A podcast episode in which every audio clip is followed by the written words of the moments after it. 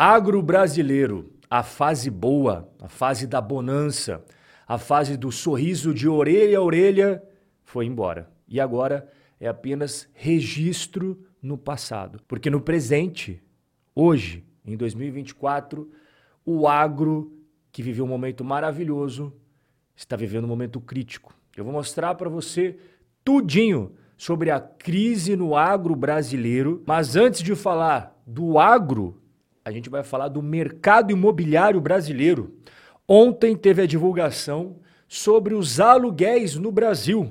Eles subiram três vezes mais do que a inflação ao longo de todo o ano de 2023. Então, o aluguel residencial fechou 2023 com uma alta de 16,16%. É uma alta expressiva só que não bastasse essa alta em 2023, quando a gente volta mais um ano, em 2022, os aluguéis já haviam tido alta de 16,55%. Então é uma alta aqui em 2022, mais uma alta aqui em 2023. Por sinal, em 2022 já tinha sido a maior alta no preço dos aluguéis no Brasil em 11 anos. Então, 2022 você tem uma alta maior que 16%, aí vem 2023 mais uma paulada de mais 16%. Só para você ter uma ideia como esses números são absurdos, a inflação oficial do Brasil ano passado foi de 4,62 e os aluguéis subiram 16,16, ,16. ou seja, o preço do aluguel mais do que foi três vezes superior à inflação oficial brasileira. Mas esses 16,16 ,16 que eu estou te falando aqui sem parar é a média. Eu vou mostrar para você que existem capitais onde o aluguel subiu muito mais do que isso. Se liga aqui na tela. Então, Goiânia ficou na primeira colocação os aluguéis subiram mais de 37% só ano passado. Segundo lugar vai para Florianópolis, mais de 27%. E terceiro lugar fica com Fortaleza, mais de 21%. Após essas três capitais que ocupam o pódio, temos Curitiba, Rio de Janeiro e virando a página, Belo Horizonte, Porto Alegre, São Paulo, Recife e Salvador nessa respectiva ordem. Bom, a gente estava vendo até agora sobre a ótica de quem precisa pagar os aluguéis. Mas e quem recebe os aluguéis? Considera isso como um rendimento. Então você tem que sempre comparar no mercado quais são as melhores opções de rendimento para seu dinheiro. E aí quando a gente confere o quanto que você ganha de aluguel proporcional ao preço do seu investimento no imóvel, a gente chega a esta tabelinha. Vou dar um exemplo aqui, ó. Em Santos, que é a cidade mais rentável para você botar imóveis para alugar, você ganha 8,37 por ano. Aí depois nós temos uma série de cidades chegando até a menos rentável, que é Fortaleza, onde você ganha míseros 4,58% ao ano. Todas essas taxas de rental yield elas não descontam o imposto de renda. Quando você bota o seu imóvel para alugar, você precisa também recolher imposto de renda sobre os aluguéis recebidos. Fazendo uma comparação, a nossa carteira do canal está com dividend yield líquido de imposto de renda de 10,68%. A nossa carteira, eu peguei aqui apenas fundos imobiliários de papel, fundos imobiliários de tijolos, fiagros e FIINFRAS.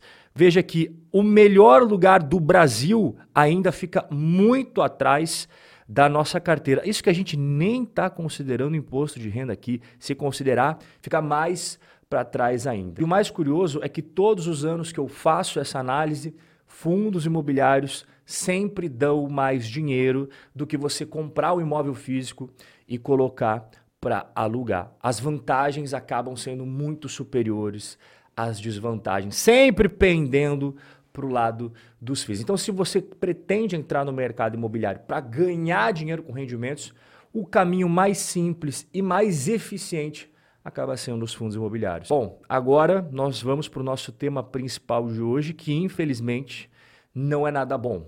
O Brasil terá a segunda maior quebra de soja da sua história. O Brasil é um grande exportador, né? Nós vendemos nossas coisas para o mundo inteiro. Ano passado, quais foram as principais exportações do nosso país? Petróleo, minério de ferro, milho, açúcar, carne de boi, de frango, de porco, mas a número um, a principal, de longe, a mais importante, foi a exportação de soja. Foram 102 milhões de toneladas. Traduzindo em din-din, em grana, em bufunfa, dá nada mais, nada menos do que 53 bilhões de dólares. Só que para esse ano a coisa virou de cabeça para baixo. Né? Nós conversamos, inclusive, ao longo das últimas semanas sobre a quebra da safra de soja no Brasil, principalmente nos dois maiores produtores do país. O primeiro lugar fica com o Mato Grosso e o segundo lugar fica com o estado do Paraná. E eu vou te atualizar desses dois principais estados agora. A ProSoja do Mato Grosso estima a safra de soja 2023-2024 com a maior quebra percentual de produtividade dos últimos 30 anos. Inclusive, pessoal do Mato Grosso já está aguardando socorro do Ministério da Agricultura. O cenário atualizado é terrível e tem como causas do problemão o seguinte: preços da soja em queda, colapso na produção da soja, como você está vendo aí, a quebra da safra de soja no Brasil e restrições no acesso ao financiamento. Especificamente na parte ali do colapso da produção, que é o grande causador dessa quebra de safra, se chama El Ninho, uma seca intensa e uma escassez impressionante de chuvas. É a combinação perfeita para arrebentar com a saúde da safra de soja brasileira e é exatamente o que está acontecendo. Já em relação ao acesso ao crédito, a crítica é em relação às taxas de juros que estão sendo cobradas do pessoal do agro. Atualmente, as taxas de juros para eles estão ali na casa dos 14 a 17% ao ano. Até que seria uma taxa ok, levando em consideração que não estamos nos Estados Unidos, não estamos na Europa e sim no Brasil, um país que historicamente é a terra das altas taxas de juros. Só que quando você junta tudo, essas taxas de juros, junto com os preços da soja em queda e a quebra da safra da soja, tudo junto e misturado, meu amigo, é óbvio que vai ser uma mistura explosiva para as finanças do pessoal do agro. A gente viu o cenário do Mato Grosso, que é extremamente delicado, um momento crítico. Agora a gente vai ver do estado do Paraná. O Departamento de Economia Rural do estado do Paraná divulgou novas atualizações da safra de soja no estado. Eles apontam, inclusive, que os números que eu vou mostrar aqui para você agora, eles tendem a piorar nas próximas semanas por causa da falta de chuvas. Pra você ter uma ideia, a última vez que teve uma chuva substancial na região produtora de soja foi dia 25 de dezembro do ano passado. Dá uma olhada no calendário onde é que a gente está agora. Dentre os 336 mil hectares semeados com soja, 25% são classificados como ruins. 60% apresentam uma condição média e apenas 15% são considerados de boa qualidade. Com esse problemão nas mãos, o que, que o pessoal da soja acaba fazendo? Eles promoveram uma maior janela de plantio, o que por sua vez também alonga o período da colheita. Qual que é o problema disso daí? Que isso acaba se refletindo na segunda safra de milho, a chamada safrinha. Então, logo de cara, os agricultores já estão dizendo que 20% da produtividade da safrinha será perdido logo na largada, justamente por conta do plantio fora da janela mais adequada. Mas voltando para a soja, que é o nosso principal tema aqui hoje, depois lá na frente a gente vai ver o problema que vai dar com o milho. A ProSoja do Mato Grosso rodou em 1.008 propriedades em todo o estado e verificou que algumas fazendas produtoras de soja vão colher menos de 10 sacos de soja por hectare. Outras vão ficar entre 45 a 35 sacas, enquanto que na média eles acreditam que essa safra terá uma produtividade de 50 sacas. Só para você comparar, na última safra foi 62 sacas de soja por hectare.